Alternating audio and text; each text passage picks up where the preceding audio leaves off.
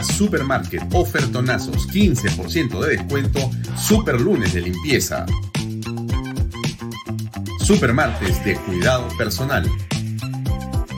Super miércoles de pollo y cerdo. Jueves de cerveza. Super viernes de pescados y mariscos. Super sábados de parrilla. Super domingos infantiles, llévate el segundo producto a mitad de precio. MMK Delivery 960-587-331. Coldwell Banker Realty, bienes raíces. Coldwell Banker número uno hace 23 años en Estados Unidos. Vendemos tu casa hasta por 20% más que el promedio. Número uno en Florida con más de 12 billones en ventas número 1 en Miami-Dade y Broward. Jimena Preye, 305-904-0631. Coldwell Banker Realty. Delo.pe. Somos especialistas en transporte de carga regular, transporte de concentrado de mineral. También transportamos material y residuos peligrosos y diseño y construcción. Ubícanos a través de nuestra web de lo.pe. ¿Qué tal amigos? ¿Cómo están? Muy buenas noches. Mi nombre es Alfonso Valle y esta es otra edición de Vaya Talks por Canal B, el canal del Bicentenario. Eh, muchas cosas que comentar sobre la política nacional. Hoy tenemos un programa muy interesante para usted, pero comencemos con una noticia hay varias. Se está jurando el gabinete en este momento, quizás es la más eh, importante. Primero que hay gabinete y segundo, eh, está jurando Héctor Valer. Héctor Valer es el nuevo presidente del Consejo de Ministros. Él es congresista de la República. Él eh, se ha venido desempeñando como vocero de la bancada de Perú Democrático, una bancada que ha tomado a varios digamos, disidentes de otras bancadas. Ahí también está Bermejo y otras personas más, creo que tienen cinco o seis personas en esa bancada. Él es el nuevo titular de la PCM.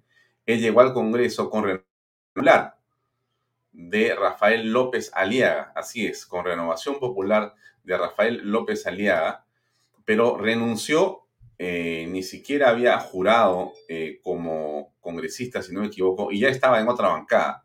Él llegó por renovación popular y renunció en el acto y se pasó a Somos Perú. A Somos Perú y finalmente eh, creó su propia bancada, esta que se llama eh, Perú Democrático, eh, donde hay varios, digamos, de varias bancadas. Bueno, este señor que tiene una serie de posiciones bastante curiosas, por decirlo menos, que ya las veremos seguramente de una manera bastante clara en los próximos días y semanas, eh, es el nuevo presidente del Consejo de Ministros. No me voy a extender más porque el tema no es la juramentación. Eh, la noticia importante es que no está Franque en eh, la cartera del Ministerio de Economía. Franque salió y lo reemplaza otra persona, que es un hombre de carrera del Ministerio de Economía y Finanzas, que es Oscar Miguel Graham Yamahuchi que era director general de mercados financiero y previsional privado. El señor eh, Graham em, Yamaguchi eh, es un máster en economía con una amplia experiencia en el más alto nivel en el diseño e implementación de políticas para el desarrollo de mercados financieros. En realidad, él es eh, una, un profesional de la Universidad de Ingeniería, es un ingeniero económico, y eh, tiene tanto eh, una, un posgrado en la San Ignacio de la Loyola tiene una maestría en economía en la Queen Mary University of London. Bueno, es un hombre con mucha experiencia, con mucho oficio y él es el nuevo ministro de Economía. Creo que esos son los dos poderes más importantes, lo hemos dicho acá varias veces, usted sabe cómo se mueve en un eh, gobierno el poder, el PCM y básicamente el MEF lo demás eh, no es que sea decorativo, pero tiene una trascendencia de segundo nivel. El señor eh, Oscar Miguel Graham va a ser el hombre que va a tener que articular el desarrollo del país y veremos qué cosa pasa con eh, las políticas públicas económicas a partir de ahora. Pero el que esté en pantalla es nada más y nada menos, la política es, en fin, como es. Es el nuevo presidente del Consejo de Ministros. El nuevo presidente del Consejo de Ministros. Bien, varias cosas hoy. Yo quiero comenzar por una que antes que esto era lo más importante el día de hoy y era el hecho de que hay una noticia de último minuto que tiene una importancia singular. Y es que eh, ante la Comisión Permanente del Congreso de la República se ha presentado una denuncia constitucional contra el presidente Castillo. Contra el presidente Castillo. Y la firman las siguientes personas. Lourdes Flores, Hugo Guerra, Fernán Altuve, Ángel Delgado, Francisco Tudela y Alfredo Viñolo. Ellos han interpuesto hoy día, martes, una denuncia constitucional contra el presidente por el delito de traición a la patria ante la Comisión Permanente del Congreso. El presidente Unidos ha incurrido, voy a leer solamente eh, digamos, el final de la consideración y después vamos a conversar con uno de los firmantes que está con nosotros conectado ya. Ah, eh, el final de la son 17 páginas y leo solamente la parte final que dice lo siguiente. Así, consideramos que la declaración emitida por las implicancias jurídicas y políticas analizadas anteriormente constituye un acto dirigido a someter a la República a una pretensión foránea por razones ideológicas y de sometimiento a una corriente política en nuestro continente, el Grupo de Puebla, el Foro de Sao Paulo, con clarísima vulneración de los mandatos constitucionales y pretendiendo la eliminación de las limitaciones que la Carta Magna le impone, impidiendo la inconstitucional cesión de soberanía sobre nuestro territorio. Bien, eso es el marco de esto que ha ocurrido. Hemos conversado con varias personas la semana que pasó esta semana sobre el hecho de la traición a la patria. Ahora vamos a conversar con uno de los firmantes, que es Hugo Guerra, que está con nosotros para conversar en torno a este tema. Hugo, buenas noches. ¿Cómo estás? Gracias por acompañarnos unos minutos. Buenas noches, eh, Alfonso. Siempre un gusto estar contigo. ¿Qué es lo que han firmado? ¿Qué significa esto? ¿Y cuál es el proceso que va a seguir? ¿Y qué digamos, posibilidades de éxito tiene para que de esta manera se destituya al presidente Pedro Castillo, que hoy día inauguró un eh, nuevo eh, gabinete? Eh, tal como tú lo has resumido brevemente, eso es lo que pretendemos, que se declare al señor José Pedro Castillo Terrones como traidor a la patria. Nuestros fundamentos son estrictamente constitucionales. Muy en resumen, así apretadísimo, el presidente de la República personifica a la nación. Cuando habla eh, en una entrevista internacional, no lo hace como un sujeto particular, sino personificando a la nación. Y lo que dijo en la entrevista con el señor del Rincón de CNN es que buscaría fórmulas de consulta popular en el tema de cesión de territorio a Bolivia. Por lo tanto, ahí comienza una primera infracción. Segundo, con eso no está cumpliendo con el orden de la Constitución que lo obliga a cumplir, valga la redundancia, con la Constitución y las leyes. Las fronteras del Perú están totalmente cerradas, demarcadas y delimitadas. Y en el caso específico de Bolivia, desde el año 1932 en adelante, no hay absolutamente nada que discutir, más allá del problema histórico de la traición de Bolivia al Perú durante la Guerra del Pacífico. Mm, Luego, el presidente, eh, por la orden constitucional, es el que dirige las relaciones internacionales. En consecuencia, todo aquello que él pueda afirmar es un acto unilateral que nos compromete con el Estado. Ahora, dicen que el presidente solamente puede ser juzgado eh, de acuerdo a la Constitución, el artículo 117, durante su mandato por traición a la patria. Pues bien, él ha incurrido en traición a la patria. Y en el, caso aplicable para un alto funcionario, que es además jefe supremo de las Fuerzas Armadas y de la Policía Nacional, se le aplica el Código eh, Penal eh, Militar y Policial, el artículo 78, por lo tanto, está en curso. No hay pues ninguna forma de análisis constitucional que pueda escaparse a la denuncia que hemos presentado. Esto se ha presentado como corresponde y ese es el acto procesal eh, obligatorio ante la presidencia del Consejo Permanente, de la Junta Permanente del Congreso. En este caso, lo hemos eh, presentado con tiempo, con legítimo interés y ahora dependerá de la dilución que hagan ellos, cómo diluciden el tema, pero encuentro remoto que puedan eh, simplemente descartarlo. ¿Qué puede pasar?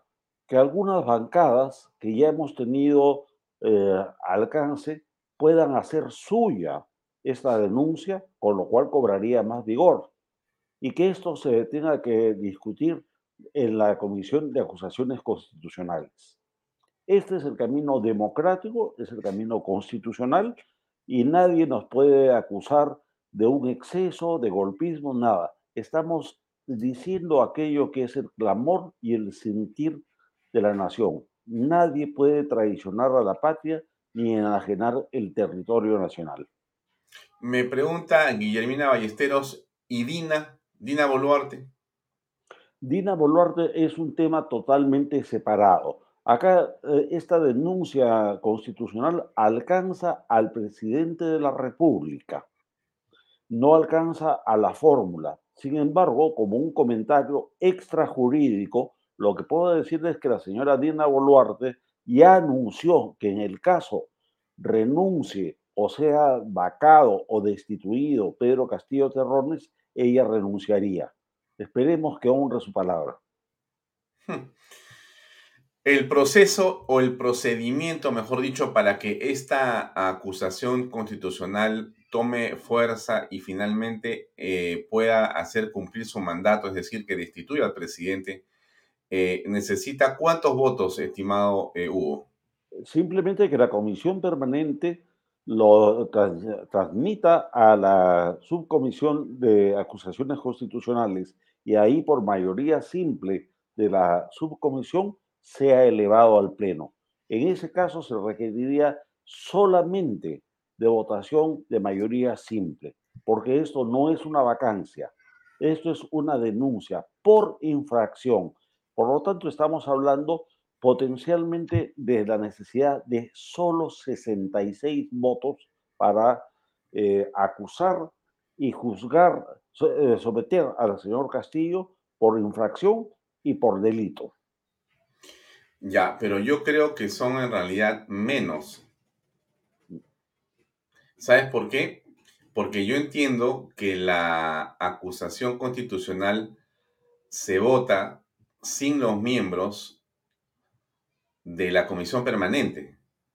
Bueno, en ese caso hay que hacer el cálculo excluyendo a los miembros de la comisión permanente, con lo cual estamos en aproximadamente 60 votos. Sí. Lo cual lo, cual lo hace totalmente viable. Sí. Pero más importante que el cálculo solamente de los votos, Alfonso. Por supuesto, hay que ser prácticos, hay que ver el lado procesal. Pero la fortaleza, esto va a obligar a que el señor Pedro Castillo dé más explicaciones, más detenidas y más satisfactorias en el peor de los casos. Y que la Cancillería no se limite a un comunicado que no dice nada. El país está profundamente dolido, agraviado. Esto constituye, y permíteme subrayarlo, un acto deliberado de traición a la patria. Y esto no lo podemos permitir los peruanos. El Congreso de la República sigue eh, exigiendo pronunciamientos, explicaciones genéricas, pero no actúa. Por eso los ciudadanos que suscribimos esta denuncia hemos considerado necesario dar el paso adelante. Bien, Hugo, eh, muchas gracias. Hemos conversado telefónicamente con eh, Francisco Tudela y posiblemente en los próximos días tengamos una eh, entrevista también con él para poder escuchar cuál es el enfoque que él también le da a este documento y a este, eh, digamos, a esta denuncia, a esta acusación constitucional que tiene, por cierto, un trasfondo político de enorme importancia. Y es sin duda un esfuerzo patriótico por poner las cosas en su lugar. Muchas gracias, Hugo, por acompañarnos. Gracias, Alfonso. Muy amable. Bien, amigos, eso era lo que quería contarles para comenzar. Es importante y, yo tengo la impresión que, como siempre hacemos en este programa al principio, abrimos con una buena noticia y esta era una buena noticia, esta es una buena noticia. ¿Por qué? Porque un grupo de patriotas, repito el nombre, Lourdes Flores, Hugo Guerra, Fernán Altuve, Ángel Delgado, Francisco Tudela y Alfredo Viñolo han decidido enviar, firmar, sustentar, exponer y rubricar esta acusación constitucional ante el Congreso de la República para eh, hacer algo que nos parece indispensable, que es, bueno, acusar y destituir al señor Pedro Castillo. Eso creo que es el sentimiento popular en todo el país. Bien, continuamos con lo que es hoy el programa. Este, esta noche tenemos como invitada a la doctora Marta Chávez. Eh, conversamos con Marta Chávez hace unas horas por WhatsApp y le pedimos que nos acompañara para comentar justamente las ocurrencias de lo que estamos viendo en los últimos días. En realidad, la política es en el Perú eh, una circunstancia de, una, de un dinamismo eh, enorme y yo creo que va a ser muy interesante para nosotros, para ustedes, por cierto, poder escuchar eh, con la experiencia que tiene la doctora Marta Chávez cuál es su opinión en torno a lo que yo puse ahí como título. ¿Es posible eh, que se genere un consenso para enfrentar el desgobierno? El desgobierno es posible que tengamos un consenso, es decir, las fuerzas democráticas pueden eh, pensar en unirse para enfrentar esto que vemos que es el caos en la gestión pública donde está el señor Pedro Castillo y sus huestes? Sí, yo creo que es posible o no es posible. Bueno, vamos a conversar con la señora Marta Chávez en unos minutos más. Ahora, déjenme hablar una palabra sobre el nuevo presidente del Consejo de Ministros, porque me parece muy interesante que lo hayan nombrado. Eh, yo tengo la impresión, y es una impresión nuevamente personal, no, no, pero, pero es finalmente la lectura de las cosas que uno ve y comienza a, tratar de interpretar, que el presidente, eh, por un momento, tiene la este, idea de avanzar y de agudizar las contradicciones. Vamos a ver a todos los ministros después y no será esta noche la que lo terminemos de analizar, pero sin duda eh, el caso de Valer, que tiene una posición eh, encontrada completamente con la oposición, va a ser difícil, difícil que logre el cometido de lograr tener un voto de confianza de la representación nacional. Ahí nomás me parece que ya existe una situación difícil, compleja. Él no es del partido Perú Libre, él es del partido que salió y que se escindió con gente de Perú Libre. Él no es de Renovación Popular, él dejó Renovación Popular, en fin, no es de, en fin, e, es un hombre que ha ido migrando en su posición partidaria y bueno, eh, eso algunos dirán, pero eso es mejor. Vamos a ver qué cosa pasa. Entonces, eh, el Congreso de la República en mayoría tiene que darle confianza a este hombre, Ahí lo ven ustedes, déjenme ponerlo un poquito más grande para que no se olviden de su cara, pero lo van a ver solamente con mascarilla. O lo van a ver hasta en la sopa en los próximos días, porque así pasa con la imagen de los presidentes de consejos de ministros. Y este hombre que ustedes ven acá va a ser el que va a conducir el destino del país y que va a ayudar de manera central al presidente, al presidente Pedro Castillo. Eso es lo que va, digamos, a ocurrir, ¿no? Entonces, eh, vamos a ver las habilidades que tiene eh, el caballero en cuestión para eh, tratar de este, avanzar en el gobierno del país. Solamente como comentario, se queda Dina Boluarte, ¿no? Ya terminó la juramentación, me dicen. Se queda Dina Boluarte, se queda Aníbal Torres, Em, ¿Quién más está por acá? Juan Francisco Silva Villegas en el MTC. Eh, Mince Tour sigue con Roberto Helber Sánchez Palomino. Oscar Graham, ya lo comentamos, está en el Ministerio de Economía y Finanzas. Se queda Betsy Chávez en el Ministerio de Transportes y, y perdón, Ministerio de Trabajo. Se queda Ceballos en este, el MINSA.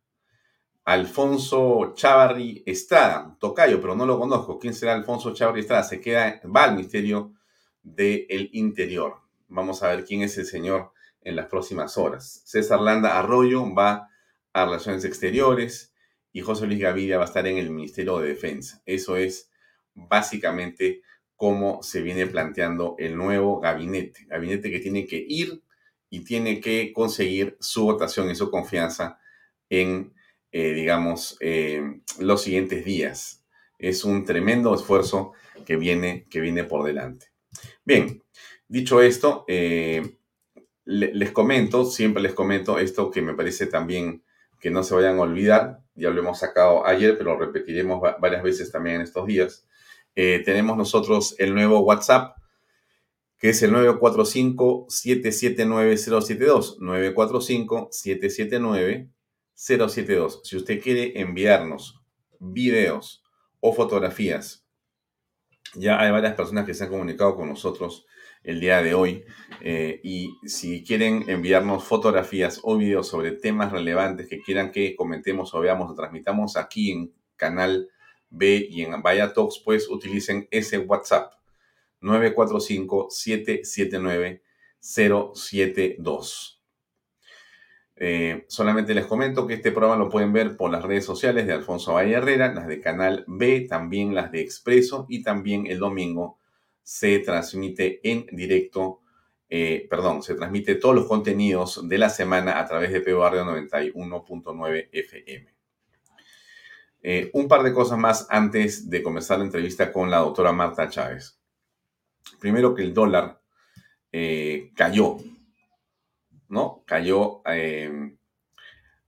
de 3.991 en diciembre a 3.846 en enero y ha tenido bajones importantes. Quiere decir que la eh, moneda eh, internacional tiene, digamos, eh, una contemplación, una, una, una situación de relativa, digamos, este, optimismo o positivismo para el país, ¿no es cierto? y eso tiene que ver, sin duda, con este aletargamiento que hubo en fiestas, ¿no? Este aletargamiento que hubo en fiestas. La crisis política en la que estamos inmersos en este momento va a hacer que ese dólar seguramente vaya al alza. Veremos qué pasa en los próximos días, pero es importante comentárselos. Otro tema eh, no, eh, digamos, menor, eh, pero que es eh, algo que vale la pena comentar, esto que ha ocurrido con el sobrino del presidente Pedro Castillo. Eh, este señor ha presentado una serie de documentos falsos. Él se llama Fray Vázquez, es sobrino del presidente, y le mintió al Congreso, puesto que presentó un documento médico con una firma falsificada y de un laboratorio que no existe. Él debía asistir a la citación de la Comisión de Fiscalización Parlamentaria para explicar los hechos ocurridos en el despacho presidencial clandestino del pasaje Zarratea en el distrito de Breña. Sin embargo, falsificó una prueba COVID-19 poniendo que estaba en positivo para no acudir al Congreso de la República. Eh, el señor Héctor Ventura, presidente de la comisión, ha solicitado al procurador del legislativo que realice las acciones legales contra Vázquez, ya que habría cometido una serie de delitos tales como falsedad genérica y obstrucción de la justicia. Esto no es un asunto menor. Yo creo que es un asunto de enorme trascendencia. Uno no puede hacer lo que ha hecho este caballero porque lo que está en la práctica señalando o diciendo es que él eh, puede hacer lo que le da la gana y que le puedes mentir a un poder del Estado como el Congreso y que no hay ninguna consecuencia. A ver, escuchemos un ratito, por favor, este comentario del congresista. Conocimiento de los actos nuevamente ilícitos que están rodeando altas esferas del gobierno. Frente a ello, nosotros ya estamos asumiendo acciones correspondientes, como por ejemplo la eh, falsificación de documentos que había presentado el señor eh, Fray Castillo eh, para no acudir a las comisiones Fray Vázquez, a la, para no acudir tanto a Fiscalía de la Nación, a rendir su declaración y a la Comisión de Fiscalización. Este documento debería presentado no únicamente a la mesa de trabajo de ustedes, sino también al Ministerio Público. Solamente para decirles, el que habla es el congresista Héctor José Ventura Ángel. Es parlamentario en la actualidad de Fuerza Popular. Es un parlamentario por Tumbes de Fuerza Popular y él está justamente en la comisión y está comentando lo que significa esto que ha hecho el señor eh, sobrino del presidente de la República. Escuchemos, por favor. ¿Qué tan grave es? Ahora sí va a ser citado de grado fuerza. ¿Para cuándo sería traído aquí al Congreso?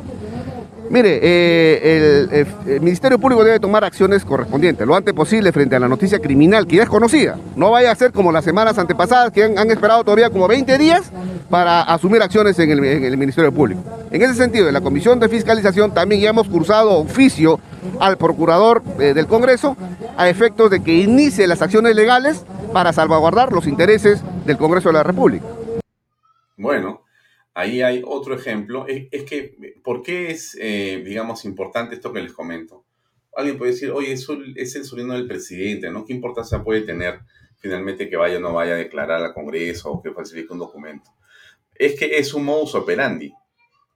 Es en realidad un patrón que vemos del presidente de la República. Ayer eh, el señor Valdemar Cerrón o el hermano de Vladimir Cerrón eh, hace una cosa que es inédita. Bueno, no inédita, ¿no? Pero por lo menos este, fue ampallado infraganti, ¿no? Dice que él va a hacer el PCM o que va a estar en el gabinete, pone un tweet y después, como seguramente le dicen, oye, borra eso, él dice que lo, le, han, le, han, este, le han, desde una cuenta fake, eh, alguien eh, ha puesto eso, ha publicado, pero que eso es mentira, es fake. Pero no era fake, porque la tecnología permite saber que sí fue de su cuenta. Y después ha dicho él que le habían intervenido la cuenta, le habían hackeado la cuenta, alguien había entrado a su cuenta subrepticiamente y había puesto esa comunicación. Pero fíjense, la mentira tiene patas cortas, pero no solamente eso, sino que la mentira es un patrón que se repite de todas las formas imaginables dentro del gobierno. Y quien encabeza la mentira más grande es, déjeme decirlo así, el primer mentiroso de la nación, que es el presidente de la República. No lo digo yo. Bueno, yo también lo digo, yo lo pienso. Sino que lo dice la encuesta de Ipsos. 63% piensa que el presidente miente cuando dice algo. Y esa mentira del presidente es la mentira que se extiende a los miembros que van a visitar la Palacio de Gobierno y se extiende al sobrino y debe extenderse a todos los que le rodean. Tan así es el tema que el día de hoy, como ustedes han sabido, ha renunciado el eh, secretario de Palacio. Ha renunciado el señor Jairo, si no me equivoco, secretario de Palacio. ¿Y qué cosa dice Jairo en su carta? Lo vamos a comentar ahora con Marta Chávez en un ratito. Pero él dice que esto es, digamos, una situación, eh, ¿cómo diríamos? Inmanejable. Déjenme ver la carta que está acá. Sí, sí, sí, sí, sí, mire, acá está la carta. Le voy a leer un pedacito y ahí entramos con Marta Chávez. Pero mira, señor presidente de la República, Pedro Castillo Ternos, de mi especial consideración. Bueno, eh, desde el día que fui llamado por usted para asumir la Secretaría General de despacho, era consciente de la enorme responsabilidad, etcétera, ¿no? Eh, bueno, desde el principio pude comprobar la ausencia de un sistema organizado de trabajo. Bueno, ok. Advertí temporalmente la nociva influencia que en sus decisiones tienen algunos asesores de gabinete y funcionarios designados, cual, entre comillas, gabinete en la sombra del que nunca fui parte, en detrimento de la gobernabilidad y estabilidad del país, como se lo expresé en diferentes oportunidades y distintas maneras. Desde mi despacho se hicieron los mayores esfuerzos por corregir esas prácticas. Sin embargo, no tuve el respaldo necesario para lograrlo. El respaldo del presidente, se supone, ¿no? O se entiende claramente. La ausencia de visión, así como los repentinos cambios sin justificación, tanto como la falta de coordinación y transparencia, han hecho que mi permanencia sea insostenible. Pero lo más grave es sin duda el intento de parar mis acciones de planificación y supervisión a través de la interposición y filtración de denuncias falsas y difamatorias hechas por funcionarios subalternos con el único fin de tapar graves excesos cometidos intentando amellar mi honra y reputación. Y me voy irrevocablemente, dice. Eso lo dice la mano derecha del presidente de la República. Se parece en el tono, en la forma, en la denuncia, a lo que ha dicho la mano derecha también del presidente entonces que era la señora Mirta Vázquez. Y se parece a la, renuncia que también en su momento interpuso el señor Guido Bellido. Todos los que están cerca del presidente se van así.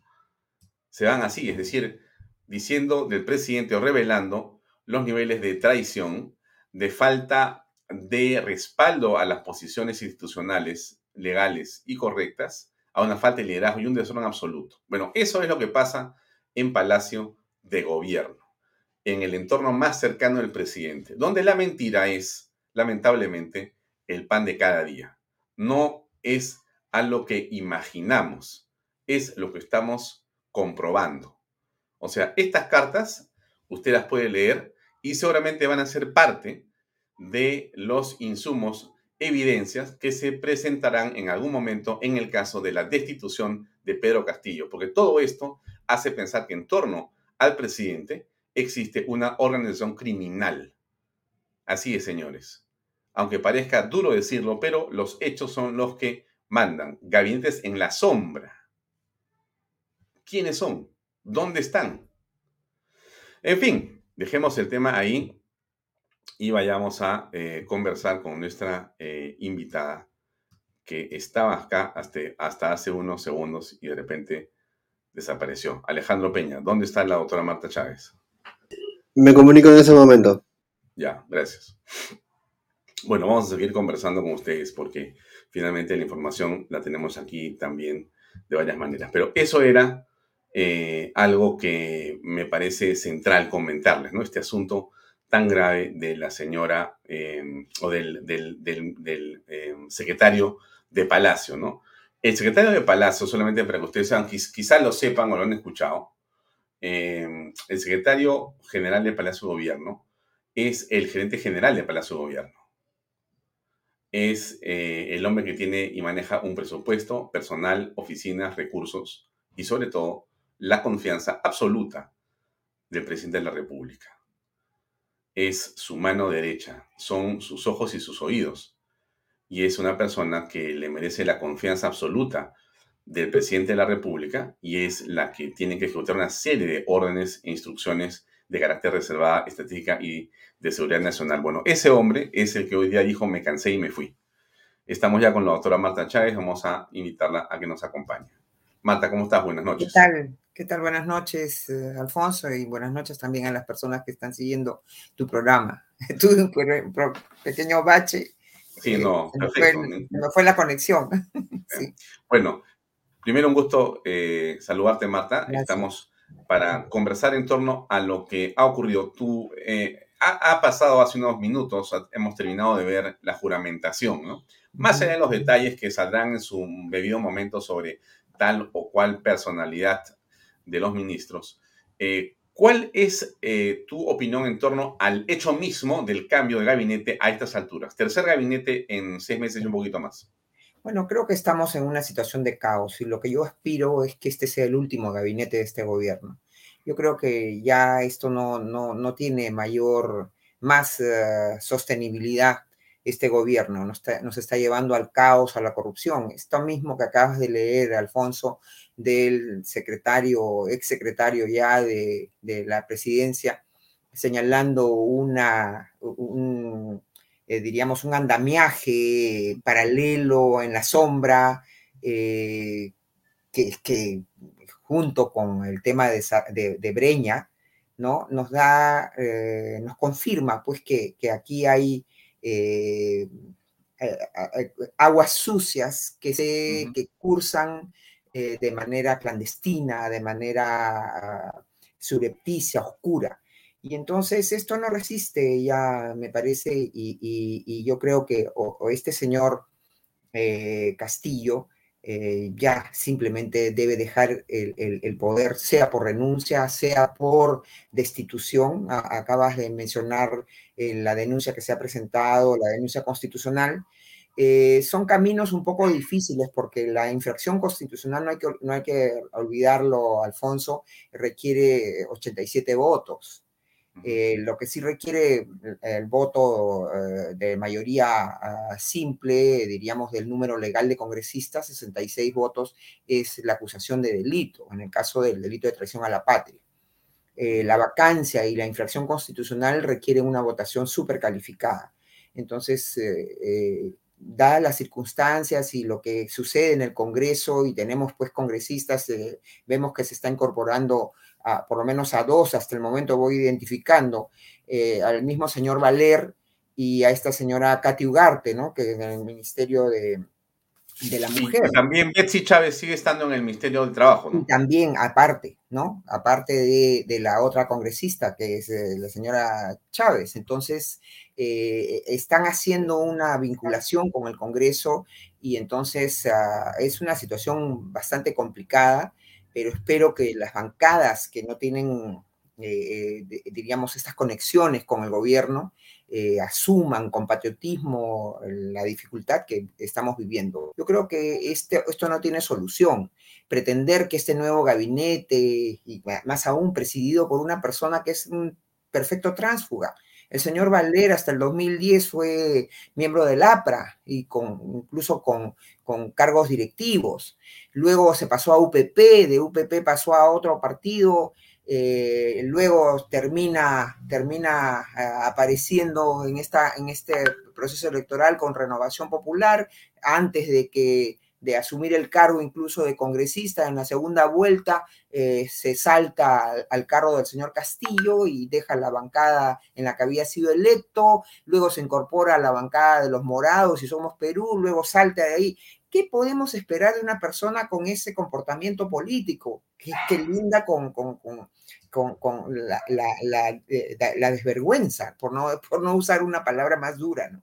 Entonces, yo creo que, yo espero confío, Alfonso, que este sea el último gabinete de este gobierno. Mm. Sí, eh, bueno, él reemplaza a Vázquez. Em, es difícil la coyuntura porque lo que tiene que hacer el señor Valer en los siguientes días es iniciar una ronda de conversaciones políticas, pero además tiene que eh, dirigirse y presentar eh, cuál va a ser el lineamiento de su gobierno y de su plan de gobierno ante el Congreso de la República y eso necesita también un voto de confianza. Dadas las circunstancias y la crispación política, eso parece más bien una eh, imposibilidad, una cuestión imposible. ¿Cómo lo ves tú? Sí, no, es más, yo, si yo fuera, yo tuviera que sentarme a hablar con este señor, yo simplemente no le creería una palabra. Y, eh, teniendo en cuenta esta, esta, esta sinuosidad demostrada en los últimos años, ¿ah?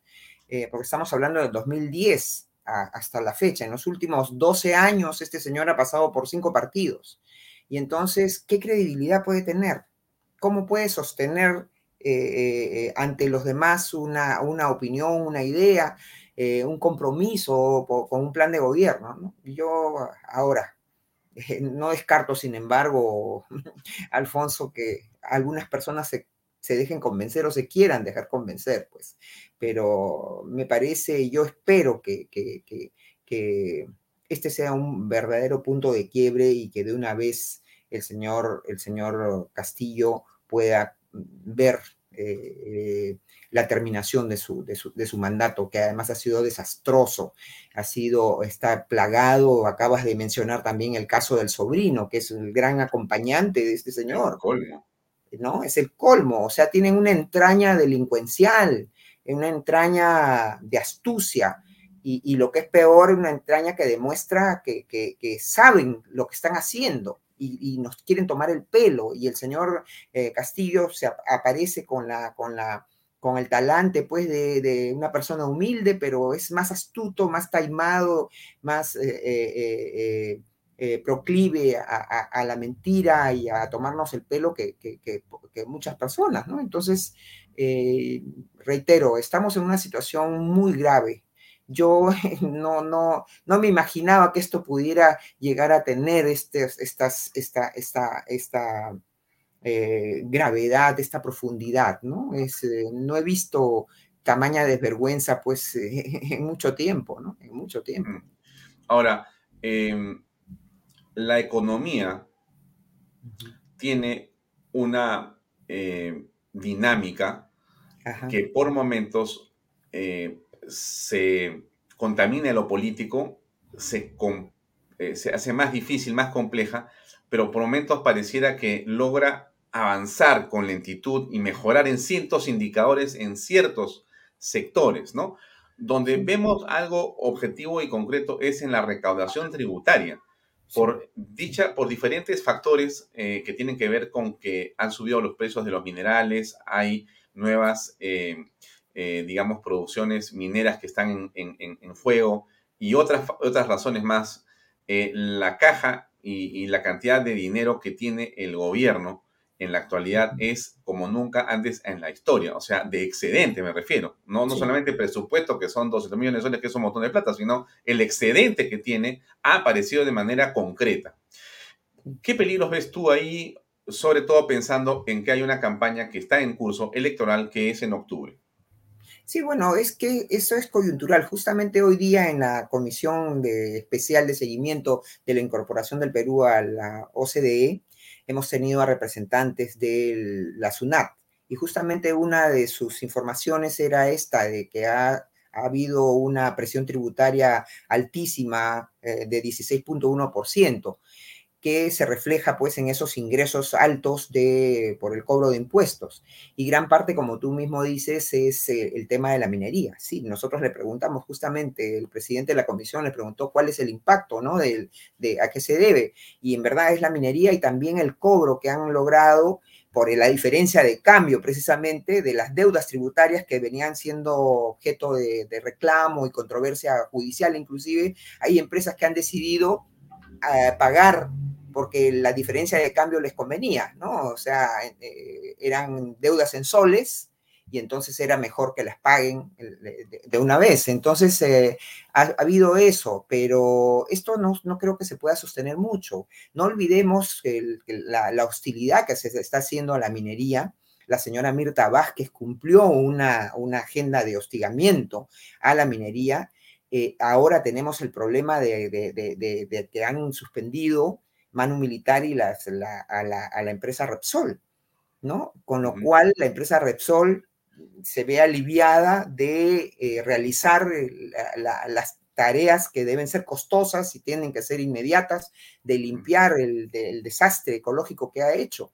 Y se va a, esa empresa, se va pues a, a victimizar y probablemente tengamos otra otra reclamo ante el CIADI. Ya, ya se ha mencionado en los medios que, que somos uno de los países que más reclamaciones tienen en CIADI. Entonces, eh, esto, Alfonso, puede ser temporal, este mayor, mayor ingreso, pero además si no lo van a gastar adecuadamente, si ya vemos que lo van a, a dispendiar y, y con, con, con, con, corrupción inclusive, entonces, eso no nos va a durar mucho, no nos puede durar mucho. Y como dices, viene un año electoral, que también es un año de definiciones, porque si bien no son elecciones generales, eh, son elecciones de eh, subnacionales, ¿no? De gobiernos regionales, de gobiernos locales. Si a eso le añadimos eh, la posibilidad que yo creo que cada día es más cercana de unas elecciones para el Poder Ejecutivo, porque yo creo que no solamente porque la señora Dina Boluarte honre su palabra, como decía Hugo Guerra, de que si es, si, deja de ser presidente el señor Castillo, ella renunciaría, pero la señora Dina Boluarte está elegida de una manera nula de principio, porque ella nunca debió ser admitida como candidata, porque ella tenía vinculación jurídica laboral con un organismo del sistema electoral. Y eso es prohibido por la ley electoral, ley orgánica de elecciones. Entonces, su elección su candidatura fue nula. Nula, totalmente. No puede, sostenerse. Es como yo siempre le encuentro, aunque a veces no me, no me, dejo entender, es como que eh, detectáramos que un extranjero ha resultado elegido vicepresidente. Sería nulo. Es nulo. ¿no? Entonces, Ahora, eh, si tenemos un panorama inmediato o, más allá de, las, de estos buenos comportamientos en los ingresos fiscales eh, que, que, pueden no sostenerse y que pueden entrar en grave, en grave situación, ¿no?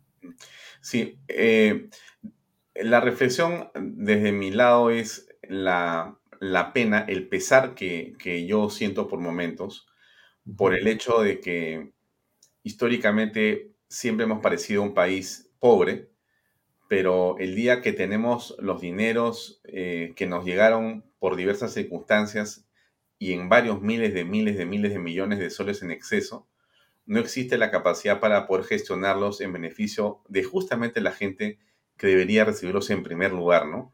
¿Cuánto se podría ayudar a las personas que no tienen agua, que tienen problemas de infraestructura para poder conectarse a través de carreteras adecuadas, a través de seguridad, a través de hospitales y colegios? Y en lugar de hacerlo, el presidente opta por regalar miles de millones en bonos. Sí, en bonos, porque es el tema de la demagogia.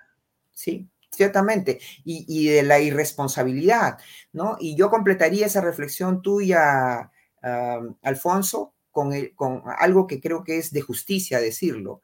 El presidente que tuvo menos recursos, que encontró, que tuvo que rascar la olla, que fue el presidente Fujimori, que ingresó al país, al gobierno a mediados del año 90, eh, eh, sin encontrar nada de reservas, con una deuda externa que no se conocía ni siquiera, fue el presidente que en 10 años más hizo, no solamente por reconstruir la economía del país, sino en favor de eh, las clases más necesitadas, ¿no?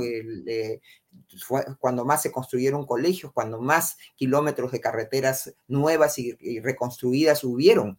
Y eso que comenzó, reitero, rascando el fondo de la olla. Luego dejó una proyección de crecimiento, pero los sucesivos gobiernos, eh, lamentablemente, Alfonso, tampoco han tenido la dinámica y han sabido eh, mantener, si bien han logrado sostener el crecimiento, no se ha visto tampoco reflejado en similar intensidad en favor de las personas más necesitadas, ¿no? Y eso es creo que gran parte del problema y lo que explica quizás que tengamos este gobierno hoy, ¿no? Sí.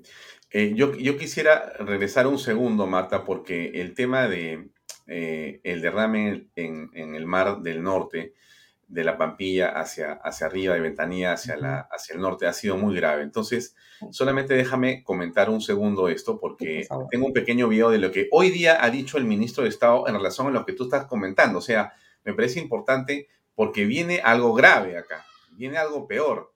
La, OEFA, que es el Organismo de Evaluación y Fiscalización Ambiental, eh, por parte del gobierno, ha ordenado la paralización de las actividades operativas de carga y descarga de hidrocarburos en toda la refinería de La Pampilla. ¿Esto qué significa? Que con ello se pretende evitar nuevos derrames de petróleo en el mar. ¿Correcto? Esa es, esa es la lógica que la OEFA señala. Bueno, ¿qué cosa ha dicho la compañía española? Que es una medida desproporcionada e irracional, por lo que va a, la, va a acatar, eh, pero eh, está siendo desproporcionada, ¿no es cierto? ¿Qué, ¿Cuál es el, efecto adicional a esto, ¿no es cierto? Que la Pampilla eh, atiende el 40% del mercado de combustibles en el, en el Perú.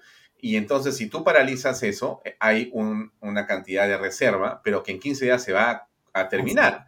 Entonces, en lugar de arreglar el problema de la contaminación, eh, en realidad en el mar, vas a generar varios problemas adicionales de tal magnitud que esto va a ser, sinceramente, inmanejable para el, para el país. Ahora, ¿qué cosa ha dicho el ministro? Porque acá tengo el video, déjame ponerlo por un minuto, pero es, vale, vale la pena para tener el contexto completo. ¿Qué cosa ha dicho el ministro el día de hoy? A ver, escuchemos, por favor. Hemos dictado a través de nuestro organismo fiscalizador ambiental UEFA 12 medidas administrativas orientadas a colocar barreras y desarrollar acciones de recuperación de hidrocarburos en salvaguarda del mar, las playas y áreas degradadas que pertenecen a todos los peruanos.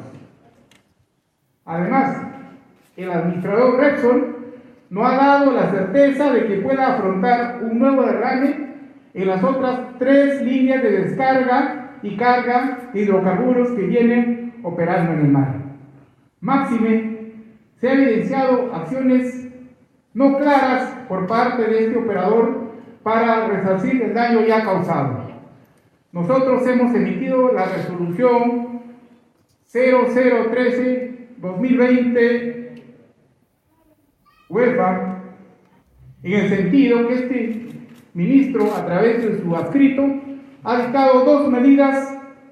La primera es la medida de paralización de todas las actividades de carga y descarga de hidrocarburos en el mar peruano de parte del operador Repsol, hasta que nos brinde las garantías técnicas de que no se va a producir otro daño en el mar de todos los peruanos. Además, no ha evidenciado acciones claras de limpieza y remediación frente a lo ya sucedido. Por ello, se ha solicitado la modificación del plan de contingencia. Esta medida bueno, en general, lo que dice el ministro, lo poco que se le puede entender, porque tiene una capacidad de comunicación bastante, eh, digamos, eh, pequeña, pero en todo caso, es el punto nuevamente de eh, la falta de visión de cómo resolver un problema.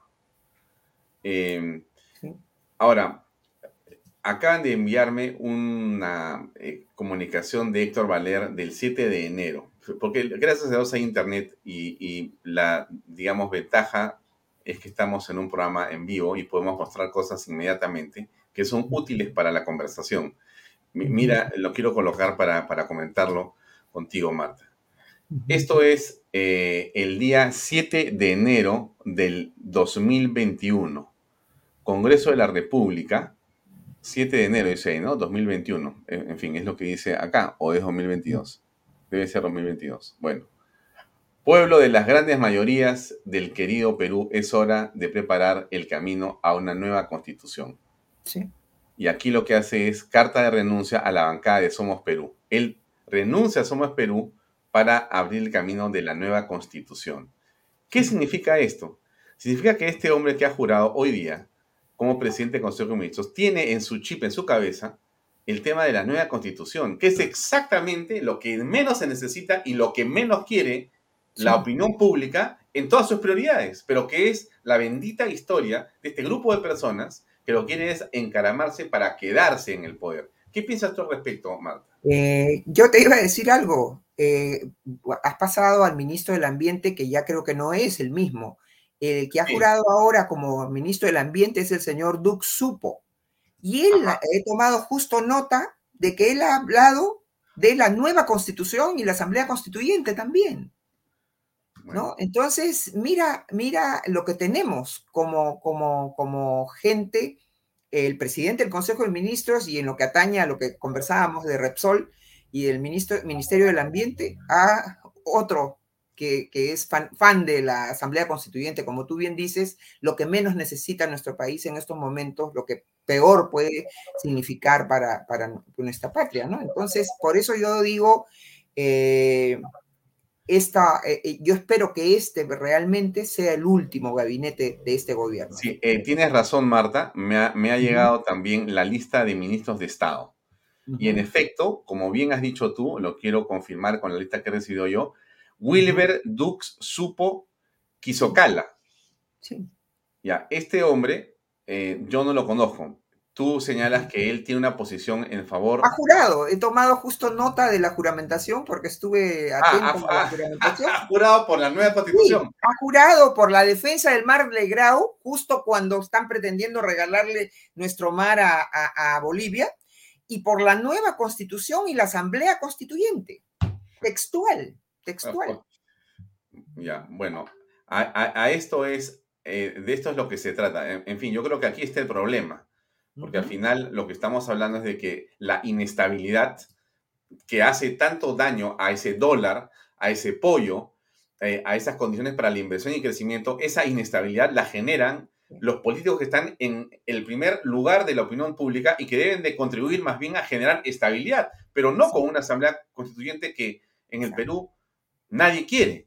que además, claro, están, los recogen distintos medios de encuestas, recogen eh, la preocupación de la gente y la preocupación de la gente es sobre todo la seguridad, el empleo, la, la salud, ¿no? Y no este, este, este artificio de una asamblea constituyente plurinacional, que es el, que es el esquema que nos está vendiendo pues Castillo como un peón más del foro de Sao Paulo y esta idea del señor Evo Morales. Hoy día lo hemos visto a Castillo con su liquiliqui, que es una ropa de, de, venezolana, ¿no? Que han adoptado los, los, los chavistas, ¿no? Y, al disfraz de ponerse ese sombrero, eh, que él ridiculiza, porque en realidad es, eh, yo soy, yo siempre digo, tengo familia chacarera, mi familia es chacarera y, han usado sombrero y venían en caballo y con sombrero, pero jamás entraban a un lugar cerrado con sombrero.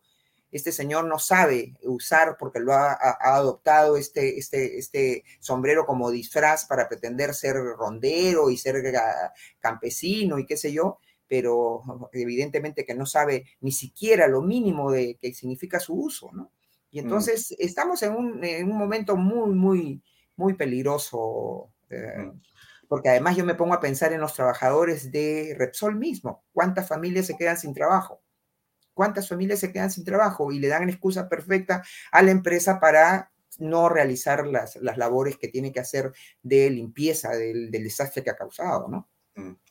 Ahora, quisiera tocar otro tema que creo que es muy importante y del cual tú también tienes conocimiento, que es el tema de la educación en el Congreso, en, esta, en, esta, en este tema de SUNEDU y lo que está ocurriendo en la comisión eh, del congresista Esdras.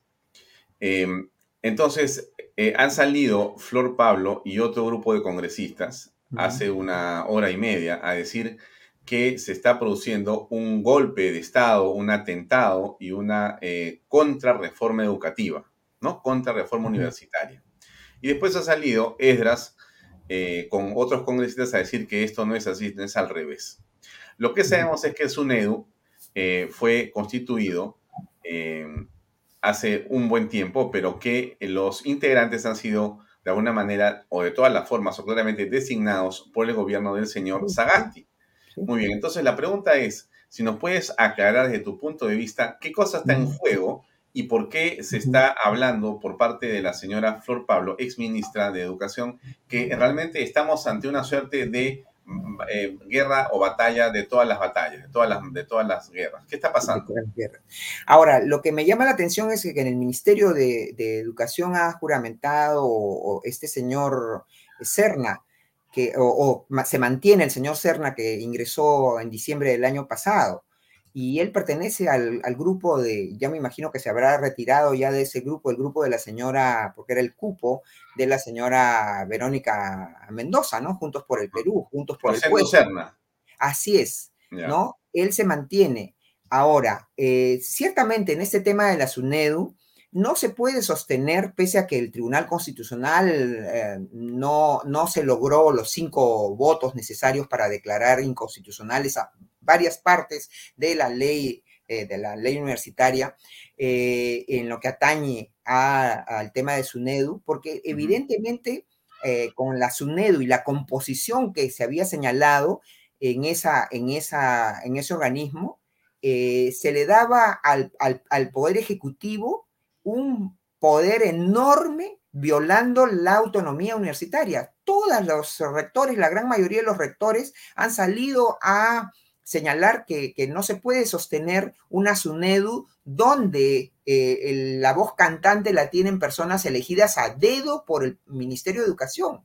Es decir, el gobierno de turno, ya no hablemos del gobierno del señor Castillo, ha, venido desde el gobierno del señor, desde antes ya y, como tú dices, eh, se han quedado los funcionarios, los del gobierno del señor, del señor Vizcarra y claro, la señora ex ministra eh, Pablo, que eh, ahora candidateó por, por el, Partido Morado, pero que es, representante del, gobierno del señor Vizcarra, ¿no? están, dale que dale, queriendo defender esa violación de la autonomía universitaria. No se sostiene eh, Alfonso, que un ente que tiene que ver con el, sistema universitario, que esté mayoritariamente compuesto por personas puestas a dedo por el ministro de Educación, por el Ministerio de Educación. Lo que pasa es que eh, eh, el Ministerio de Educación, como tú dices, se está dando la batalla de las batallas. ¿Por qué? Porque la caviarada tiene, y, cierto sector de izquierda tiene la, idea de que deben mantener la captura de eh, Ministerio de Educación y a través de la captura del Ministerio de Educación, la captura de todo el sistema educativo, no solamente de los colegios, sino del, sobre todo de las universidades. Entonces, aquí no se trata de, bajar la calidad de la educación. Todos queremos calidad de educación, pero lo que no se puede sostener y no se puede mantener es una, una ah, violación a la autonomía universitaria con esta regla vigente hoy, lamentablemente, porque no se logró la declaración de inconstitucionalidad, no hubieron los cinco votos, pero eso no quiere decir pues que, eso sea lo mejor, eh, porque es evidente que eh, un ente tan importante no puede estar constituido mayoritariamente por personas elegidas a dedo por el gobierno, por el ministro de Educación. Eso es lo que está queriendo defender un sector, ¿no? Y entonces eh, yo creo que es una reforma muy importante eh, la que se tiene que realizar y ojalá se, alcance en el Congreso de la República. Claro, pero existe, eh, Marta, una, digamos, beligerancia en la defensa de una manera que parecería incomprensible, es decir, el señalamiento, el, el etiquetado a las personas que están en el lado tuyo o mío o de Esdras o de los congresistas que quieren que la SUNEDO sea independiente del gobierno. Bueno, esas personas que quieren eso, eh, o que queremos eso, que creemos que ese es el camino más adecuado para las universidades en el Perú, eh, son etiquetadas de todas las formas. Dicen, bueno, en realidad eso es de los conservadores, que son retrógrados y que realmente van a destruir la educación en el país. Y a mí me sorprende algo que quiero ponerlo acá, porque también lo he visto hoy día y dije, oye, pero ¿en dónde estamos? Y esto es este tuit de Naciones Unidas del día de hoy. No sé si tú lo has, lo has llegado a, ver, pero esto es Naciones Unidas Perú, pronunciamiento del sistema de Naciones Unidas en el Perú por una educación inclusiva, equitativa y de calidad a todas las personas. Bueno, en el segundo párrafo dice, en este sentido, espera su preocupación en relación a iniciativas legislativas a ser debatidas próximamente en el Pleno del Congreso que, de ser aprobadas, podrían ocasionar un serio retroceso en términos de el adecuado diseño y supervisión de las políticas nacionales, la calidad educativa y el derecho a la educación sexual integral de los y las estudiantes. Claro. Bueno, esta es una carta caviar, o, de repente yo me estoy equivocando.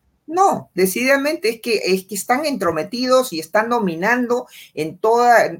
Eh, si el señor Saavedra es el, responsable de la educación en el mundo o en el sistema de, del Banco Interamericano de Desarrollo, ¿no? Y entonces, eh, eh, o del Banco Mundial, creo. Así es. Así entonces, claro, ellos están, están involucrados. Yo les diría, yo solamente le respondería a este comunicado. ¿Han leído la Constitución del Perú? Pues la Constitución del Perú prevé que los padres de familia tienen el derecho de participar en el proceso educativo de sus hijos. Entonces, eh, aquí no hay nada que, la educación sexual ni, ni, ni, nada.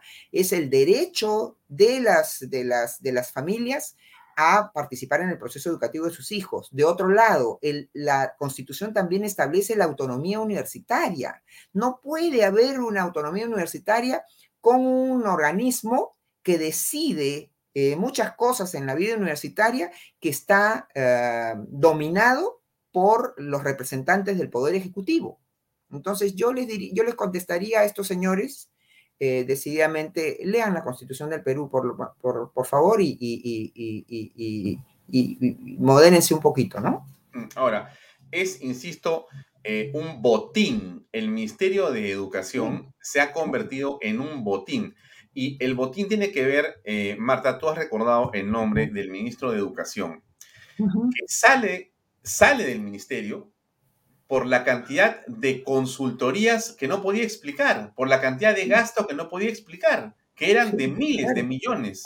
o sea, esto es inconcebible. Y esa es la razón por la que sale el señor Saavedra. El otro día lo explicaba, lo recordaba en un eh, tuit o en un artículo de Ana Seminario. Decía, aquí está diciendo que a Saavedra eh, se le sacó porque eh, había una ojeriza contra él por un asunto eh, que no se valoriza o no se valora la adecuación de manera adecuada. Perdón, o sea, él salió porque no había cómo se quedara.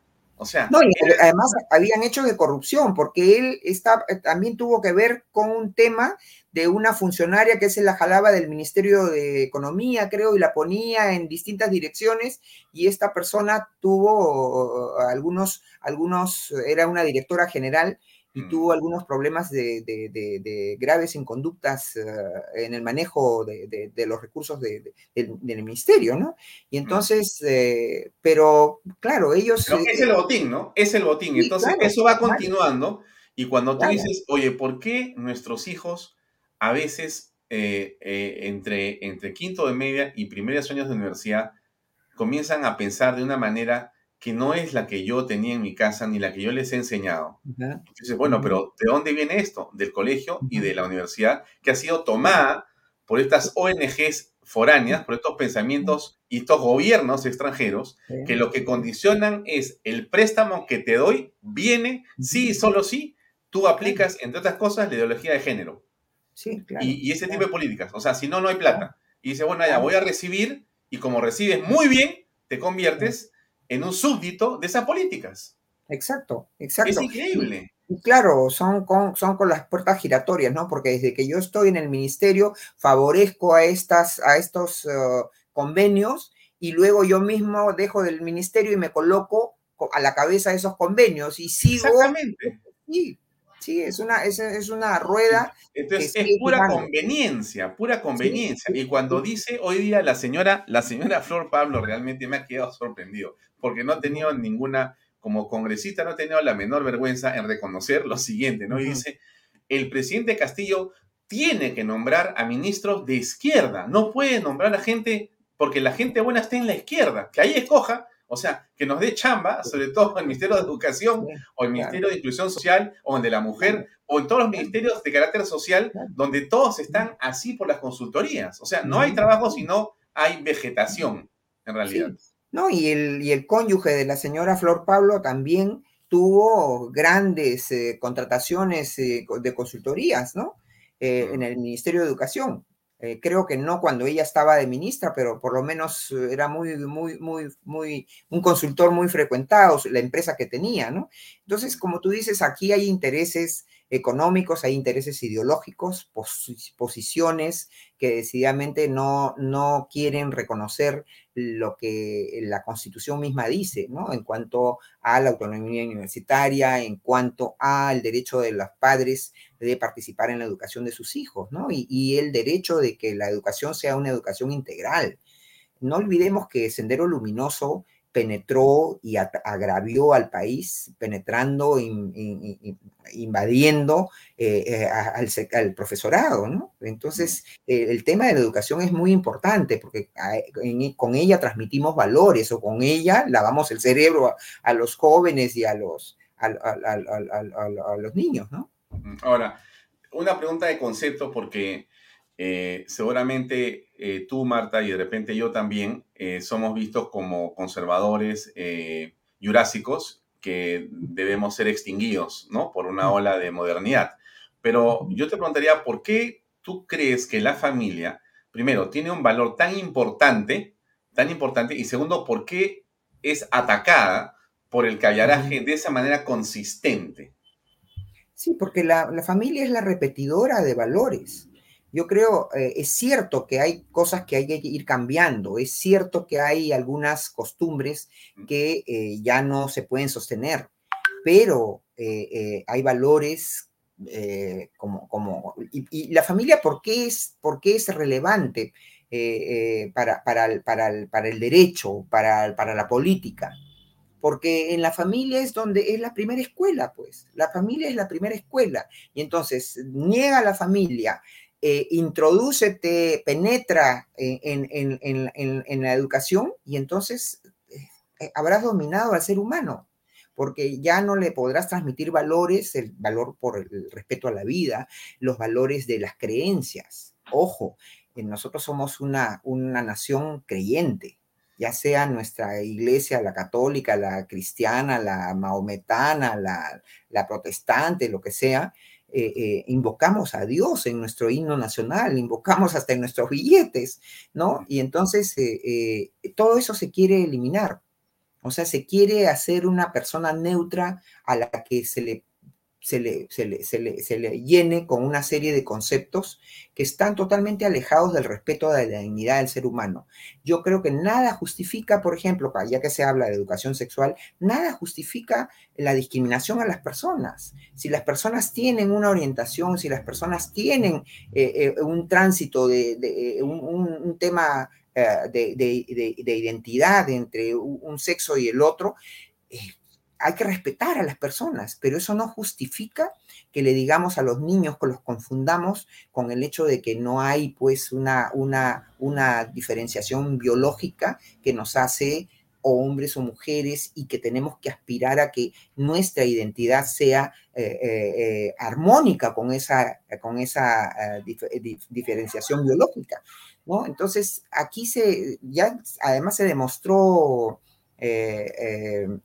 Alfonso, que en los textos escolares durante el gobierno del señor Vizcarra, y no sé si durante la gestión de la misma señora, eh, de, la, misma señora Pablo, habían textos escolares que derivaban o, ponían links hacia eh, eh, información inclusive de, negativa moralmente.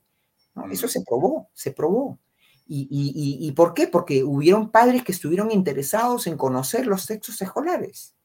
Hubieron padres, y porque es su derecho. Y entonces esto, claro, caía, eh, inclusive se, detectó, eh, eh, Alfonso, de que algunos textos escolares habían ido a una editorial donde la persona que corregía el, el, estilo, el contenido, era una persona que había, era un condenado por terrorismo también ha habido ese tipo de escándalos. Entonces, con mayor razón, hay que, así como ellos quieren penetrar, por algo quieren penetrar ahí. Entonces, las personas que, que no queremos que haya esa, esa, esa, ese lavado de cerebros, tenemos que defender eh, eh, eh, también lo que la propia Constitución señala, ¿no? bueno, yo te había invitado para conversar en torno al tema del consenso para enfrentar al desgobierno. O sea, si es posible o no, esa es la pregunta que, tenemos, si es posible desde tu punto de vista que se establezca un consenso y entre quienes sí se puede consensuar. Pero antes, déjame poner un minuto la publicidad y enseguida seguimos con la conversación, por favor, Marta. Encantada. Bien, amigos, invierta en Paracas, en los portales, ubicados a solo 25 minutos del aeropuerto de Pisco y ahora a muy poco tiempo de Lima por la nueva autopista, por eso es que esos terrenos se están revalorizando de una manera veloz y lo que usted puede hacer es justamente aprovechar esta oportunidad e invertir. Ahí está la página web losportales.com.p. Ingrese usted ahora y aproveche las ofertas en línea. Y PBM Plus, proteínas, vitaminas y minerales, ahora también con HMB. Recuerde, vainilla y chocolate y no olvide que el ejercicio favorece su sistema inmune y que la mejor defensa es una buena alimentación. Están en boticas y farmacias a nivel nacional. La página web la tiene usted en su pantalla, pbmplus.pe. Encuéntrelos también en Facebook y en Instagram. Bien, ¿es posible hablar de un consenso, Marta Chávez? Consenso, como te decía al inicio, Alfonso, ¿consenso para qué? Yo espero que se dé el consenso para acabar de inmediato este gobierno porque este gobierno para mí tiene una agenda eh, nociva, tóxica, diría, para, para nuestro país.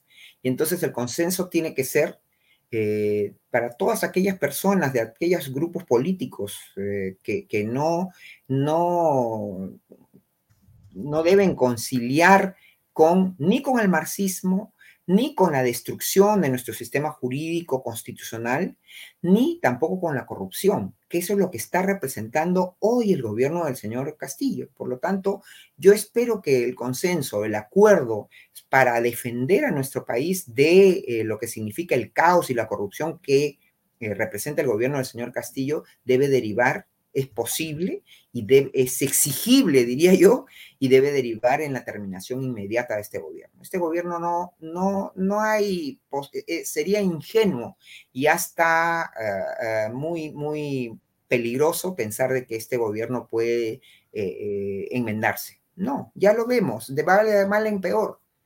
¿Qué presidente del Consejo de Ministros tenemos? ¿Qué presidente del Consejo de Ministros tenemos?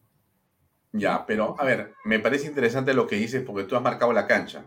Si no se puede hacer nada con respecto del actual gobierno, entonces lo que queda es pensar en el futuro gobierno, sí. en, una futura eh, forma de gobernar. Entonces yo vuelvo a preguntarte, tú eres una fujimorista eh, histórica eh, de siempre, eres una cara visible del fujimorismo, y yo te pregunto a ti, como una de las, digamos, ideólogas del Fujimorismo, porque tú has desarrollado el pensamiento y has generado el discurso fujimorista, la narrativa fujimorista la tienes tú en tu, en tu ser, en tu pensamiento, en tu, en, tu, en tu prosa permanente. Entonces yo te pregunto, ¿cómo y con quiénes crees que se puede armar un plan, un proyecto hacia adelante? ¿O crees tú que el Fujimorismo solo va a continuar avanzando en la política? No, decididamente el fujimorismo está demostrado que solo no se puede, solo no puede.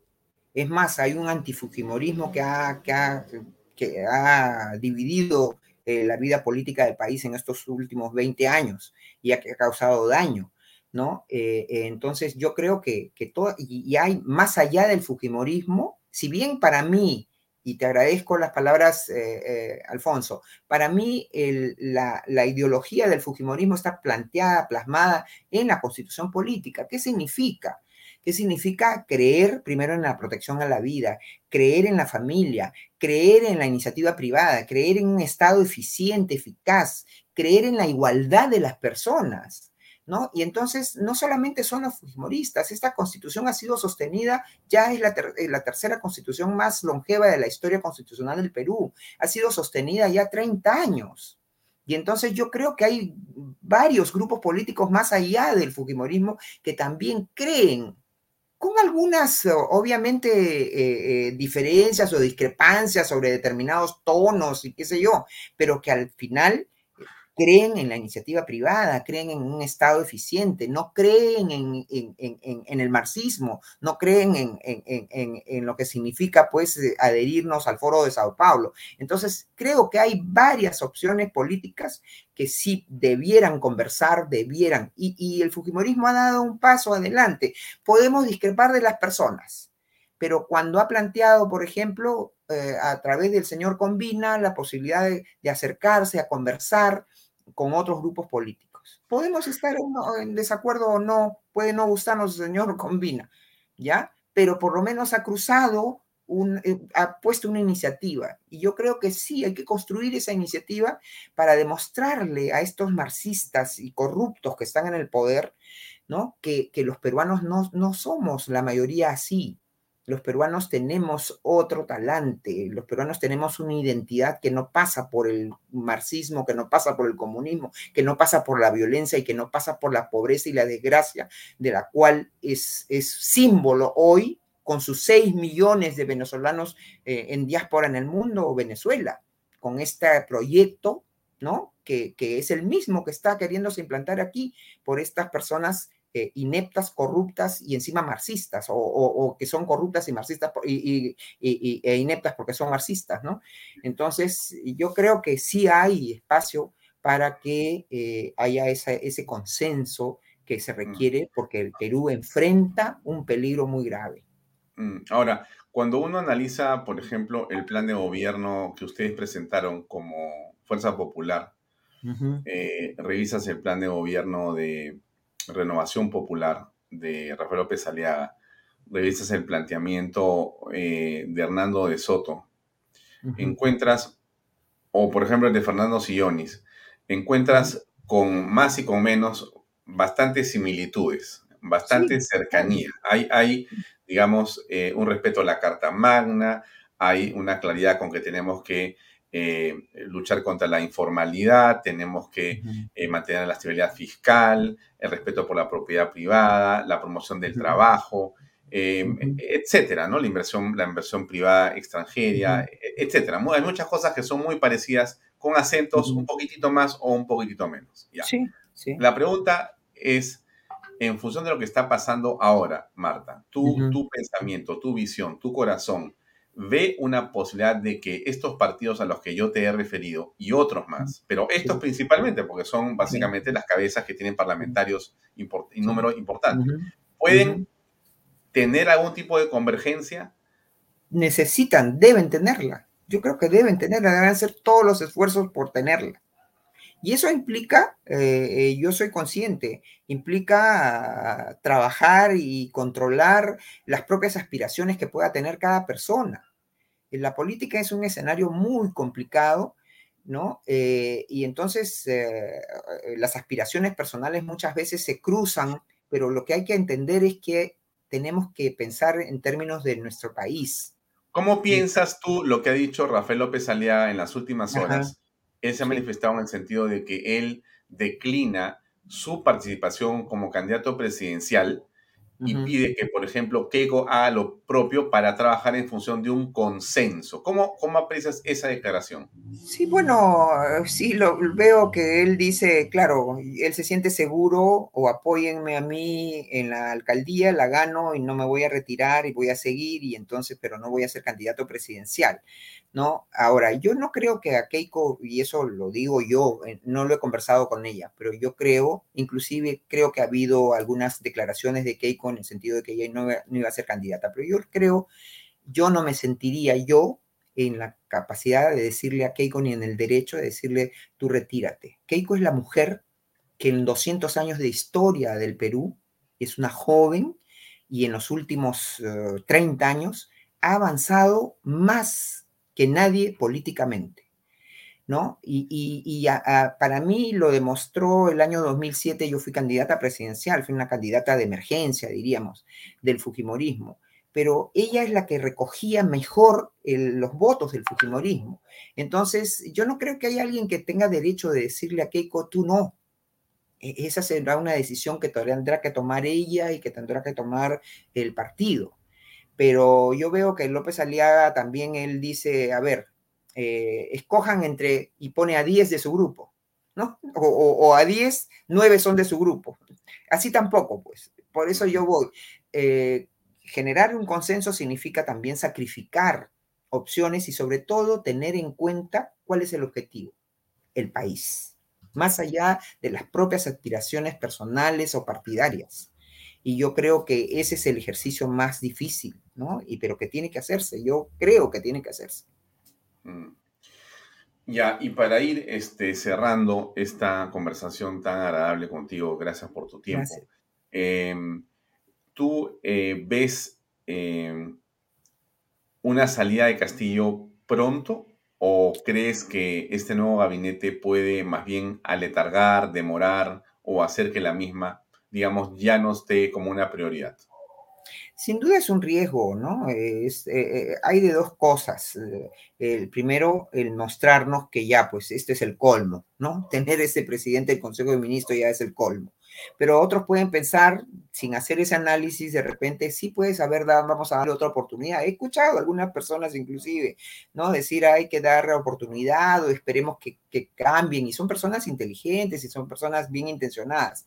Entonces, no es fácil, decididamente, pero yo, mi, mi, mi, mi talante, mi, diríamos, eh, mi preocupación me lleva a pensar de que mientras más pronto termine el gobierno del señor eh, eh, Castillo, es mejor para el país. Y ojo, y hay que decirle a los congresistas, las elecciones serían elecciones presidenciales, porque hay también congresistas que creen que, y hay gente que entra en el simplismo de decir que se vayan todos. No, en las elecciones generales hay varias elecciones, hay elección presidencial, hay elección congresal y hay elección al Parlamento andino coinciden en fecha, pero son tres procesos eh, eh, paralelos.